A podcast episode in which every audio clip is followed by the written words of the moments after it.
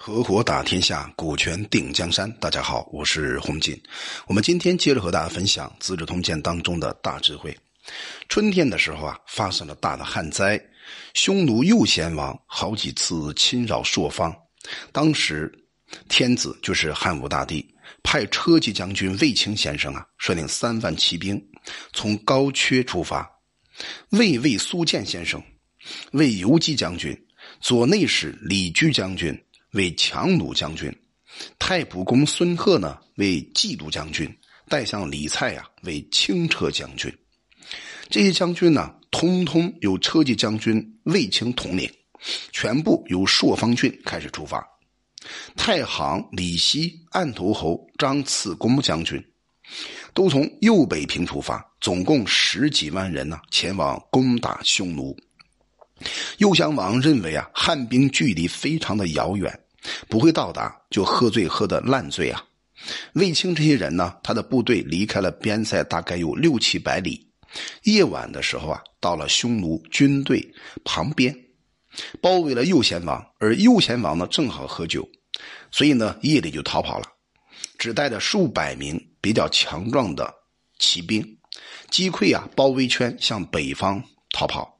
当时汉兵呢就俘虏了右贤王的皮将，大概有十几个人，男女的老百姓呢一共有一万五千多人，家畜呢大概有数十万甚至上百万头。于是啊带兵返回到汉朝。到了边塞的时候呢，天子派着大将军的印信。就在军营之中任命卫青为大将军，所有的将领都归卫青统管，所以可见呢，卫青从一个普普通通的这样一个士族，一直干到大将军，并且得到汉武大帝的宠幸，这种感情还是很深刻的，也确实为汉武大帝拿到很多的结果。到了夏天四月份呢，乙未日，又加封卫青八千七百户。卫青啊，一共有三个儿子，叫子抗。不疑和登都都封为列侯，卫青啊向汉武大帝不断辞谢，而且再三辞谢说：“臣呢幸运的能够在行伍之间为将，靠着陛下的神灵，军队获得大的胜利，都是所有校尉啊共同努力的结果。陛下已经加封了卫青，臣的儿子啊还在襁褓之中，没有为国家勤苦的劳作。”而皇帝呢，也割立封土地啊，封他们为三个侯，这不是臣身为将，劝勉士卒竭力作战的心意啊。这个话呢说完之后，当时汉武大帝就告诉卫青：“我并没有忘记所有校尉的功劳。”然后呢，就封护军都尉公孙敖为合击侯，都尉韩越为龙河侯，公孙贺啊为南某侯。李蔡呢为安乐安侯，校尉李硕为摄治侯，赵不虞呢为随城侯，公孙血奴为从平侯，李居、李希还有校尉等等都封为关内侯。从中我们可以看到，当时汉武大帝确实是做到了有功必赏，有罪必罚，所以他在用人方面确实是跟很多的皇帝完全不一样。这也是很多创业的伙伴或者老板应该学习的优点。于是卫青呢所受的尊崇，在群臣之中没有任何人超过卫青的。公卿以下的官吏啊都非常卑逊的侍奉卫青，只有一个人，这个人叫吉安，和卫青啊行平等的礼节。所以有人就游说吉安讲说：天子要让群臣在大将军之下，大将军呢位尊望重。你不可以不对他下拜的，等于说，这个吉安呢还是有很很有个性。吉安就讲了，以大将军的身份，有向他行依礼而不拜的宾客，这样能降贵礼士，声望怎么会反而不加重呢？所以大将军听到这番话之后啊，更加亲近、钦佩吉安先生。好几次呢，为情请教、讨问吉安有关国家朝廷所疑难的事情，对待吉安呢比平时更好。所以大将军卫青啊，虽然地位比较显贵，但有时呢，在宫中侍候皇帝，皇帝啊蹲踞床宴上看着卫青，有轻视之意。但丞相公孙弘闲的时候呢，往见皇帝，那皇帝有时候不戴帽子。至于吉案呢，进到房间之后啊，汉武大帝不戴帽子是不见吉案的。所以汉武帝啊，有次坐在五帐之中。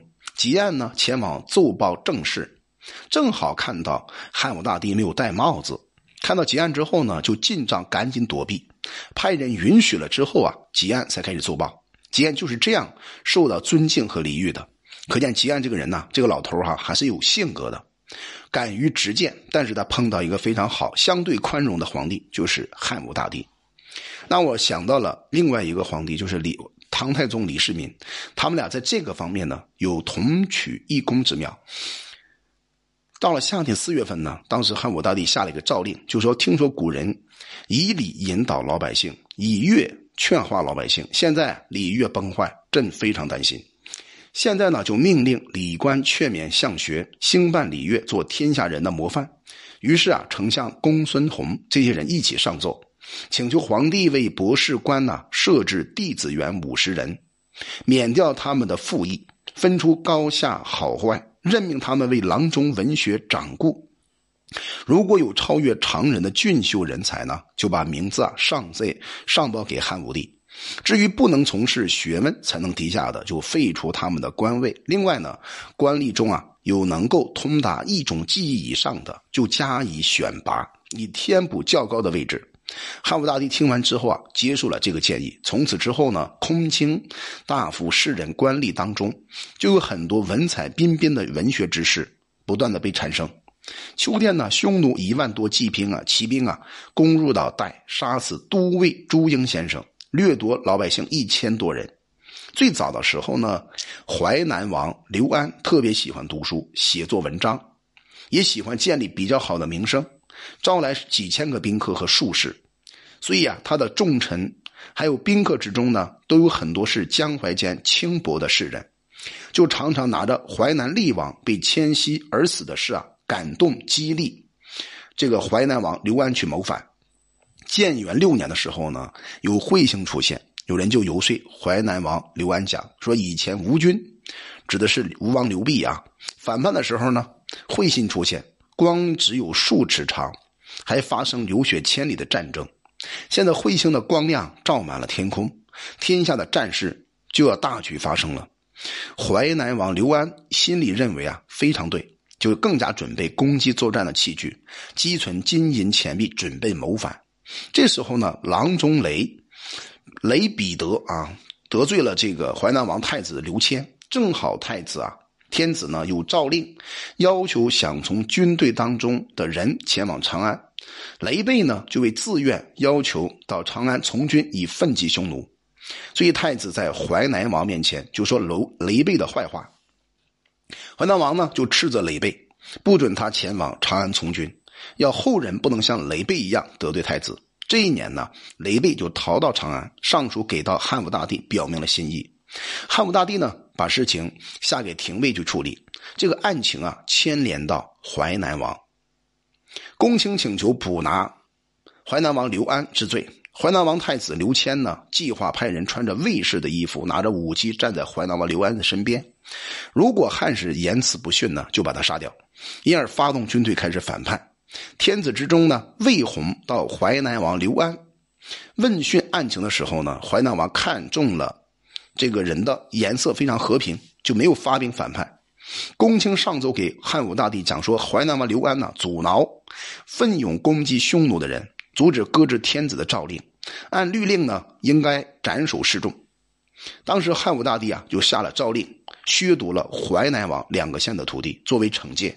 没有多久呢，淮南王刘安自己很伤心的说：“我实行仁义道德。”反而被削弱了土地，感到很羞耻，因此造反的计划更加紧密进行。淮南王刘安和衡山王刘赐呢，彼此责怨而生了愤恨，礼节已经疏远了，彼此不相容。衡山王啊，听说呢淮南王刘安有反叛的计划，担心被吞并掉，也就交集宾客，制造谋反的器具，认为淮南王以淮南以西的土地啊，由他发动军队平定江淮之后，就会占有。衡山王的王后徐来啊，在王的面前说了太子刘爽的坏话，准备把太子刘爽废掉，立太子刘爽的弟弟刘孝为太子。